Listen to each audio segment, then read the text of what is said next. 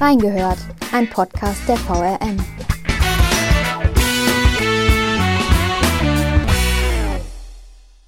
In Abrück sind sieben Menschen durch die Flutkatastrophe ums Leben gekommen. In Altenahr gibt es neun Tote zu beklagen. 80 bis 90 Prozent der Häuser sind zerstört. In Hönningen sind keine Menschen umgekommen. Aber wie erlebt man eigentlich solches Leid als Berichterstatter vor Ort? Wir haben reingehört. Mein Name ist Julia Di Biasi und mein heutiger Gast ist Lukas Görlach. Willkommen, lieber Lukas. Du hast dein Volo auch bei der VRM gemacht und bist seit 2020 als Bildjournalist äh, für die Allgemeine Zeitung in Mainz und den Wiesbadener Kurier bei uns im Einsatz. Jetzt warst du in der letzten Zeit vor allen Dingen in den Hochwassergebieten unterwegs, in Ahrbrück, in Hönningen und jetzt zuletzt auch in Altenahr. Ähm, und hast dort berichtet und ähm, da läuft ja auch die VRM-Spendenaktion äh, zugunsten dieser drei Gemeinden.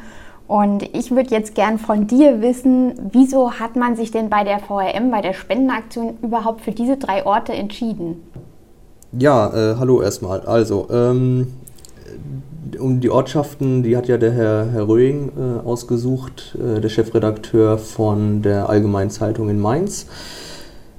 Er hat sich erstmal dafür entschieden, äh, Ortschaften zu unterstützen, oder wir haben uns dafür entschieden, Ortschaften zu unterstützen, die erstmal die mediale Aufmerksamkeit direkt nach der Flutkatastrophe nicht so bekommen haben. Also man kennt ja die Bilder erstmal aus Schuld, Erfstadt, Bad da, Neuenahr, wo die Kanzlerin Ahrweiler, war. genau, ja, ja genau, Kanzlerin ja. oder Kanzlerkandidat Laschet jetzt in Erfstadt. Ähm, und Hönningen und Ahrbrück sind da eigentlich komplett hinten runtergefallen. Also das hat man, diese waren genauso stark davon betroffen, würde ich jetzt mal behaupten.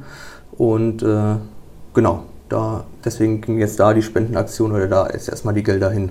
Mhm. Und auch die Berichterstattung, dass man da auch zeigt, dass es da genauso schlimm war. Und wann warst du da jetzt zum ersten Mal vor Ort? Ähm, ja, das war am Mittwoch, den 21. Juli. Da wow. war ich das erste Mal da und es ging auch alles relativ kurzfristig. Also ich war Dienstag, das weiß ich noch, war ich hier im Einsatz in Wiesbaden, habe äh, gerade äh, einen Drohnenflug gestartet und dann kriege ich den Anruf vom, von Herrn Röing aus Mainz, dass ich mir den nächsten Tag mal frei halten sollte, also entweder Mittwoch oder Donnerstag, mhm. weil es dann ins äh, Katastrophengebiet nach Ahrbrück geht. Ja, und da war natürlich erstmal der Gedanke so, okay, äh, krass, jetzt äh, wird es ernst. Erstmal, ja, eigentlich gar nicht lange überlegt, so erstmal alles abgeklärt, dass man dann am nächsten Tag irgendwie Kollegen organisiert hat, die einem dann den Tag irgendwie frei halten, weil es habe noch gar keine Information gekriegt, wann es losgeht. Einfach nur, es kann sein, dass ich einen Anruf kriege am nächsten Tag und dann ins Auto und dann zwei Stunden nach Abrück. So, das war, ja, das war der Anruf dann. Ja, und dann am nächsten Tag war es dann auch soweit, ja. Mittwochs. Mhm. Und wie hast du die letzten Wochen, das ist ja jetzt doch schon ein bisschen her, der 21. Juli, wie hast du die letzten Wochen vor Ort erlebt? Ja gut, beim ersten Mal, beim ersten Besuch, ähm, also ein Riesenschock halt, weil man kommt da hin, man hat so viel schon gesehen im Fernsehen eigentlich und denkt, man ist gut informiert, man weiß, wie es dort aussieht, aber als man dann irgendwie selbst dahin gefahren ist, mit seinem Auto dann da reingefahren ist in Ahrbrück und dann auf einmal selbst so drin stand, mitten im, im Katastrophengebiet und die Menschen gesehen hat, die Straßen, die, die einfach, einfach nicht mehr da waren, auch so Straßenteile, die einfach weg waren. Und das war schon, also beim ersten äh, Besuch auf jeden Fall ein Riesenschock. Wie hast du die Anwohner vor Ort wahrgenommen und wie hast du die Helfer vor Ort wahrgenommen? Ähm, freundlich, also okay. alle. Also jeden, den ich eigentlich getroffen habe. Ähm, es gab immer mal eins, zwei, die vielleicht erstmal nicht wussten, was, warum ist jetzt der da und läuft mit zwei Kameras durch die Gegend und denkt so, er macht so Katastrophenberichterstattung und macht noch alles schlimmer, als es eigentlich ist. Mhm. Gab es bestimmt auch zwei, drei, die das gedacht haben. Aber äh, also überwiegend äh, freundlich gegrüßt, obwohl sie gerade eigentlich was viel Besseres zu tun hatten, als jetzt äh, irgendwie mir die Aufmerksamkeit zu schenken, sondern die waren mit ihrem eigenen Kram beschäftigt, äh, den Schlamm aus den Häusern äh, kehren. Also das kann man sich gar nicht vorstellen. Aber die, die Menschen dort äh, auf jeden Fall freundlich, ja. Ja. Also gar nicht so sehr in der Trauer und in der Depression gar nicht, festgehangen. Gar nicht, nein, gar nicht, gar nicht. Also die, also die sehen noch mehr das Gute als man selbst. Ja. Also ich habe ja, also das heißt Mitleid, aber ja klar Mitleid, aber die haben, die, denken nach vorne, die sehen nach vorne, die sehen auch nur das Positive und das ist schon, schon stark. Ja, und zum Thema Helfer fand ich äh, ganz faszinierend, als ich in, äh, ich durfte ja auch in Häuser dann noch rein, die, die ähm, ja, nicht abrissgefährdet waren, wo, wo einfach nur dann der, nur der, der Putz äh, abgerissen wurde von, von den Wänden und äh, ja, eigentlich alles komplett rausgerissen wurde aus den Häusern.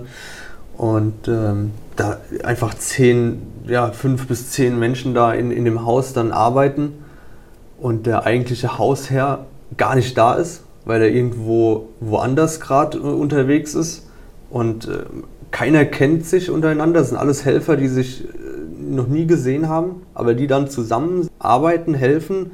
Und wenn da die Arbeit erledigt ist, dann gehen sie ins nächste Haus, helfen da genauso wieder. Und das, also das fand ich wirklich, wirklich faszinierend wo ich dann auch gedacht habe, äh, ja, die, die kennen sich vielleicht, aber gar nicht. Also die, die wissen noch nicht mal, wie sie heißen gegenseitig. Also das ist wirklich das faszinierend. Also die Helfer sind, sind da äh, echt enorm, ja.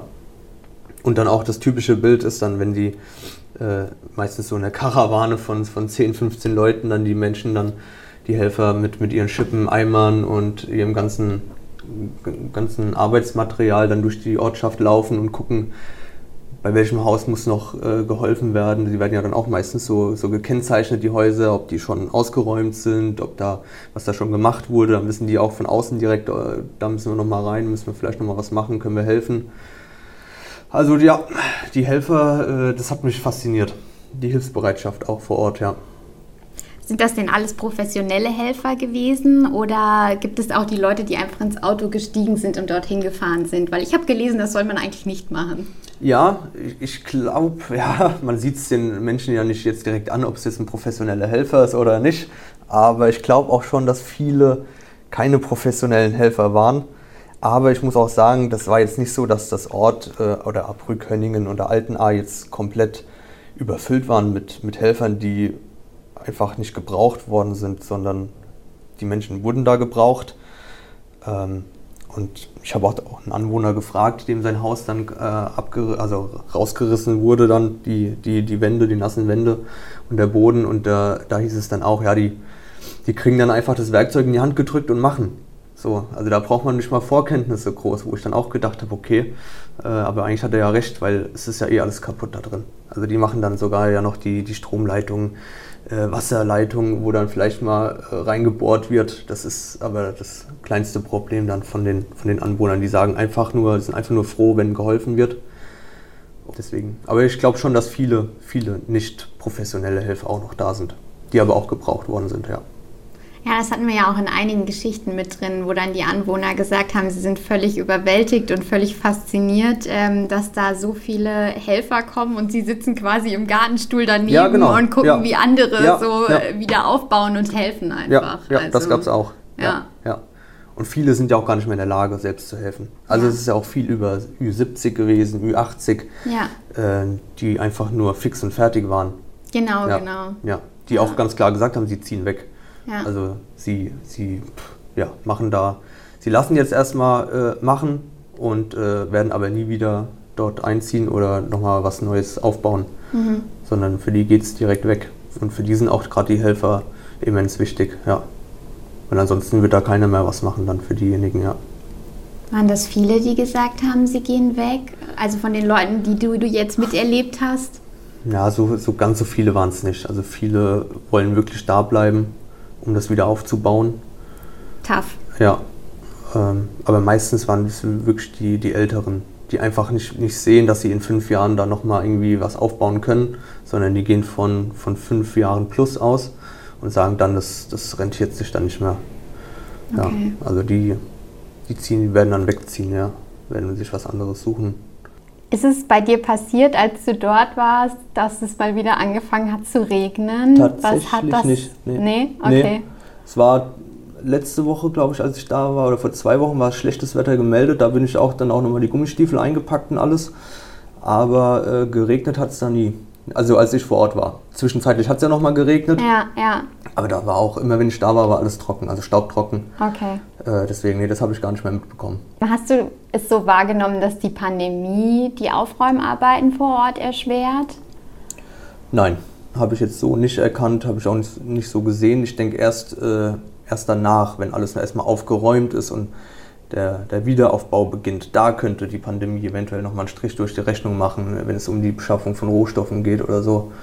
Da glaube ich, wird, wird sich bestimmt nochmal bemerkbar machen, aber so habe ich das jetzt nicht, äh, nicht wahrgenommen. Nee. Jetzt hast du schon gesagt, es war ein krasses Gefühl, das alles mal vor Ort zu sehen und nicht nur die Bilder aus dem Fernsehen. Wie ist es denn als Reporter aus solchen Katastrophengebieten zu berichten? Also wie unterscheidet sich die Berichterstattung von irgendeiner anderen? Naja, erstmal die Berichterstattung an sich ist ja erstmal immer die gleiche. Also wir wollen ja auch mit unseren Bildern oder Videos erstmal ja für den Leser Einblicke in verschiedene Bereiche geben. Und das ist jetzt der Einblick aus dem Katastrophengebiet, den man dem Leser geben möchte.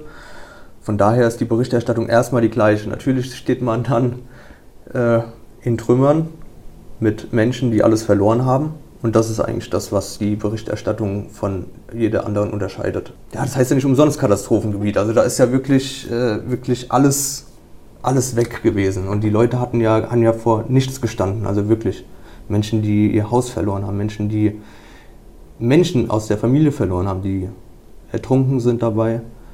Also das, ist, das unterscheidet natürlich die Berichterstattung von eigentlich jeder anderen. Aber die Menschen dort haben es einem auch einfach gemacht. Also ich bin auch da mit reingegangen, habe erst gedacht, es wird ein bisschen schwieriger, weil man sich auch sehr, also ich habe mich da unwohl gefühlt mhm. beim Fotografieren, weil man ja erstmal denkt, so gut, anpacken wäre jetzt vielleicht die bessere Variante oder die bessere Möglichkeit, den Leuten zu helfen. Und wenn man sich dann aber immer einredet, also ich habe mir dann immer eingeredet, ich, damit tue ich ja den Leuten oder helfe ich den Leuten ja auch. Also ich tue ja was Gutes mit der Berichterstattung. Und äh, wenn man sich das dauerhaft so ein bisschen einredet, dann geht es besser.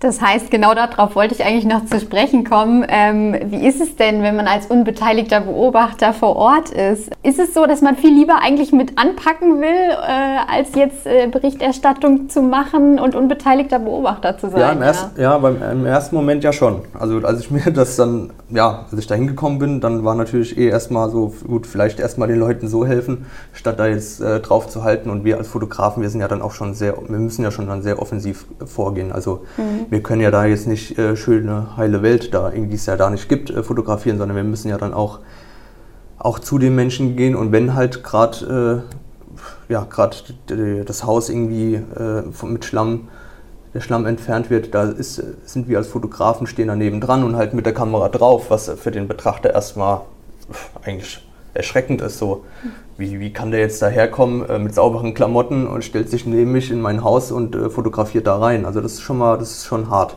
Aber wie gesagt, als man sich dann selbst gesagt hat, damit tut man ja auch den Leuten helfen oder tut was Gutes, mhm. dann ging es wieder rum. Aber ja, also das ist, man fühlt sich unwohl, weil man wirklich, man kommt dahin aus, aus, man kommt aus Mainz, fährt zwei Stunden dahin hört sich blöd an, aber man kommt mit seinem sauberen Auto dahin vorgefahren, äh, wird erstmal blöd angeguckt jetzt mal von anderen, die das, die das dann sehen, okay, Mainzer Kennzeichen, man steigt aus mit sauberen Klamotten, man geht äh, durch die Ortschaft mit sauberen Klamotten, man geht, fährt abends wieder mit sauberen Klamotten heim. Also das ist, ja, man hat irgendwie so das Gefühl, man hätte vielleicht ein bisschen mehr machen können, aber klar, äh, damit habe ich den Leuten ja dann auch geholfen. Wie ist es auf dem Heimweg? Nimmt man das Erlebte denn mit nach Hause? Oder verlassen einen die Bilder nach Feierabend? Boah, das ist eine schwierige Frage. Also bis nach Hause schaff, ja, schaffen es die Bilder eigentlich nicht, weil man hat ja noch die zwei Stunden Autofahrt. Also die, aber die, aber die, ja, die zwei Stunden Autofahrt, die sind äh, wirklich nur dafür reserviert, den Tag irgendwie zu verarbeiten. Ja, ja. also schon.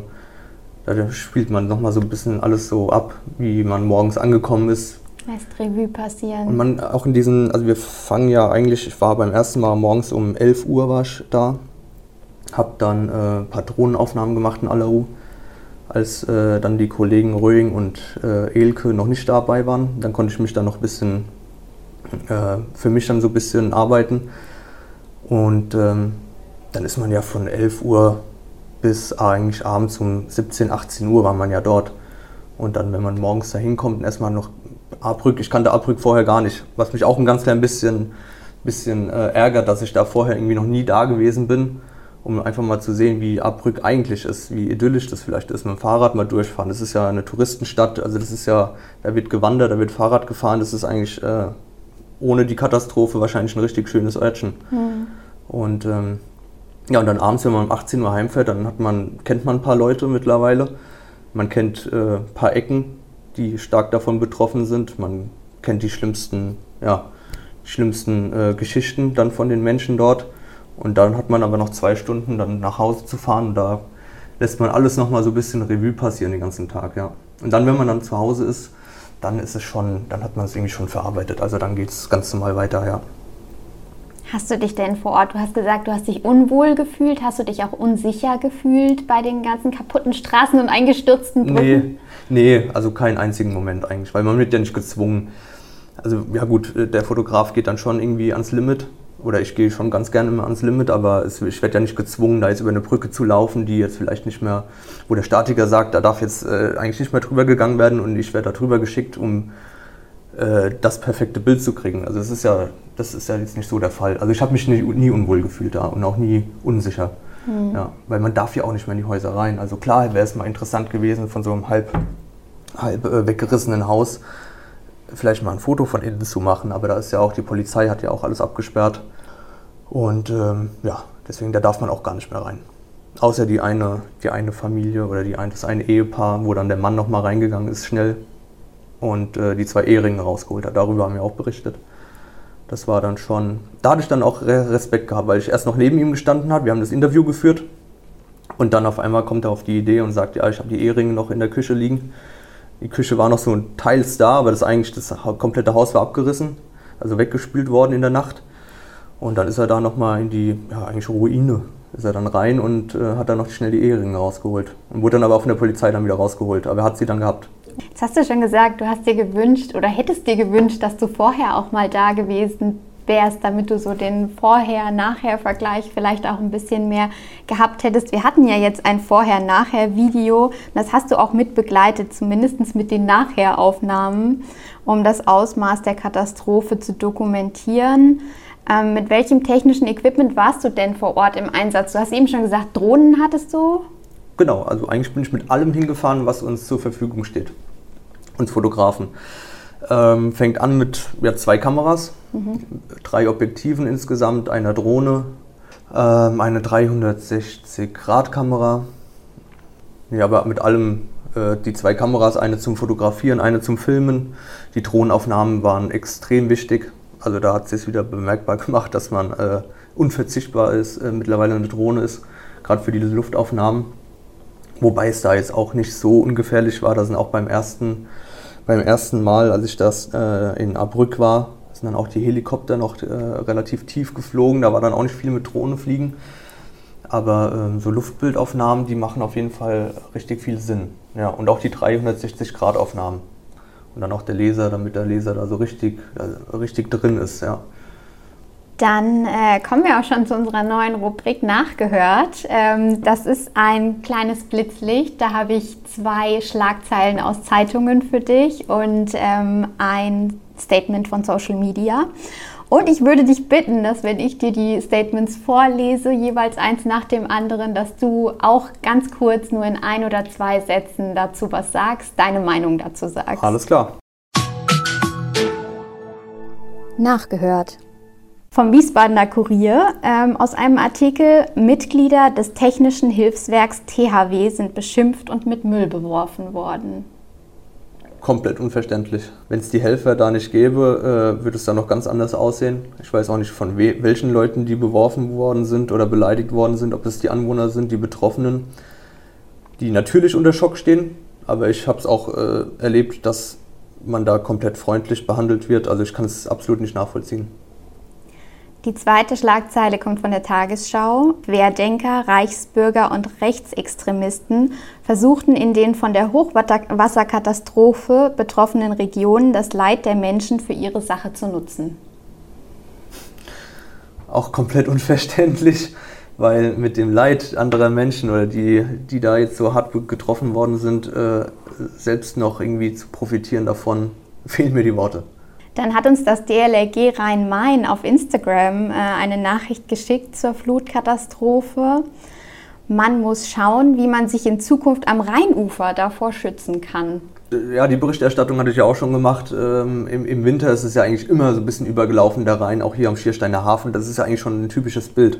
Also ich glaube, da muss man sich jetzt nicht ganz so viel Gedanken machen. Ja, aber das haben die wahrscheinlich in Ahrbrück und äh, generell im, im A-Kreis da wahrscheinlich auch gedacht. Kann man irgendwie schwer zu vergleichen, ja, miteinander. Ja, aber ja. klar, man muss immer so ein bisschen Prävention für, für Hochwasser haben, auf jeden Fall, ja. Ja, ich denke, das wird in Zukunft ein immer wichtiges Thema ja, werden, ja.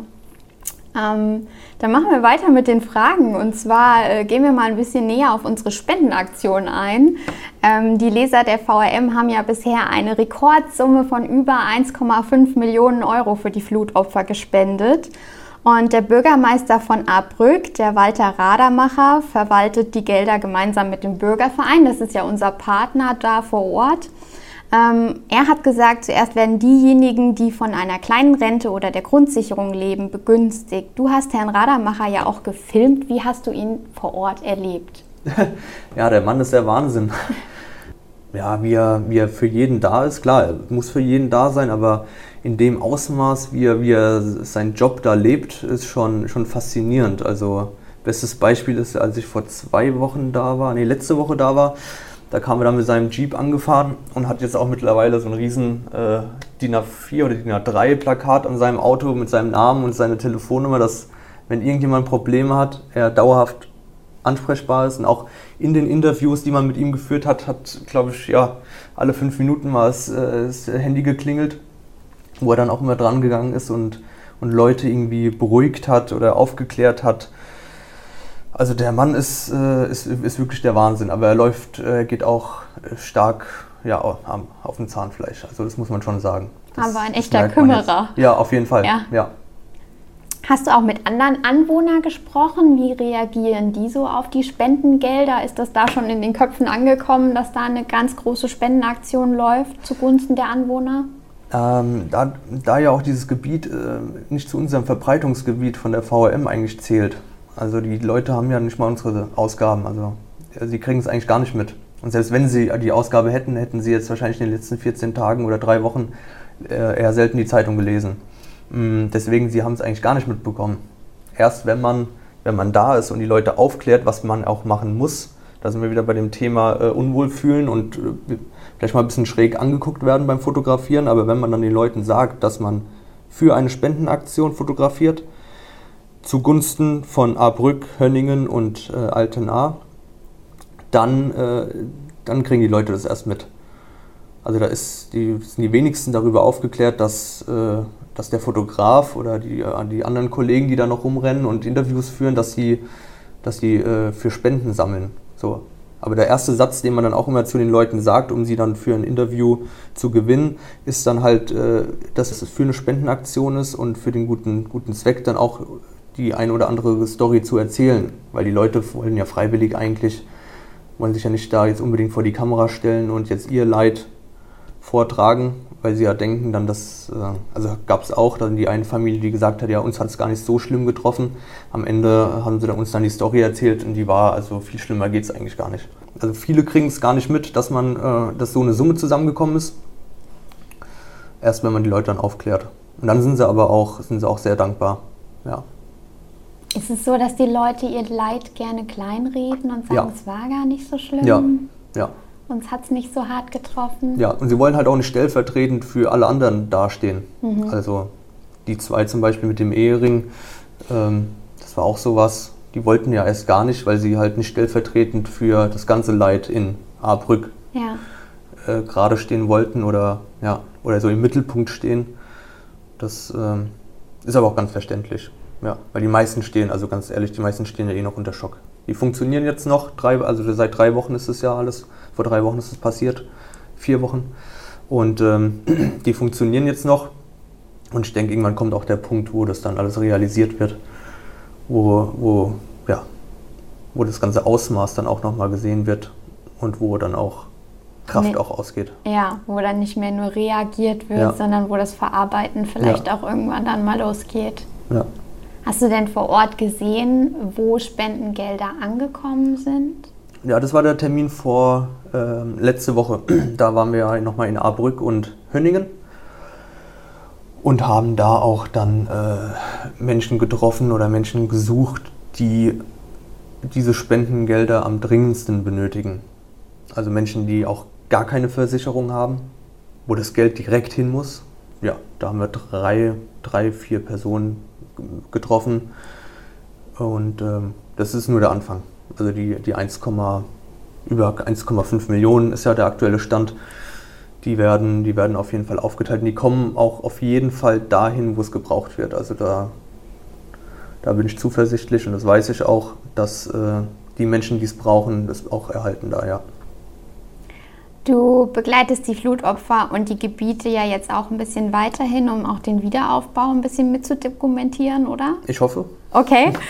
Für wie lange genau ist das denn geplant? Ja, das kann ich gar nicht so genau sagen, weil das auch, äh, äh, ja, das ist noch gar nicht so, eigentlich gar nicht klar, äh, ob wir jetzt nochmal nächste Woche hinfahren oder erst in drei Monaten oder ich denke mal, spätestens im Winter müssen wir auf jeden Fall nochmal hin, weil das ist nochmal eine ganz andere Situation dann.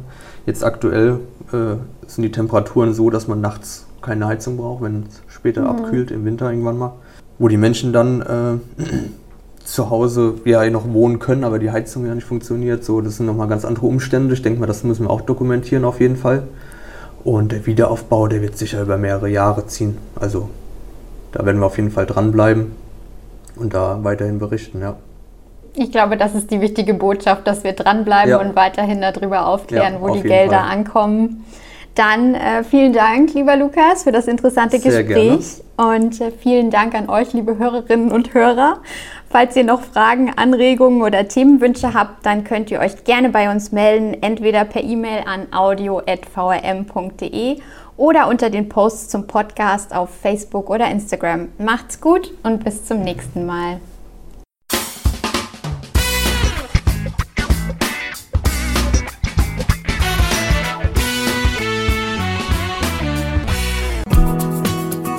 War die heutige Ausgabe von Reingehört. In diesem Podcast blicken junge Journalisten gemeinsam mit erfahrenen Reportern der VRM auf aktuelle Themen und bewegende Geschichten zwischen Rhein und Taunus. Ihr wollt noch mehr spannende Geschichten, Reportagen und News aus eurer Region? Dann probiert doch einfach mal unser Plus-Angebot aus.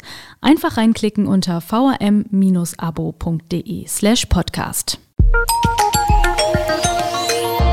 Ein Angebot der VRM.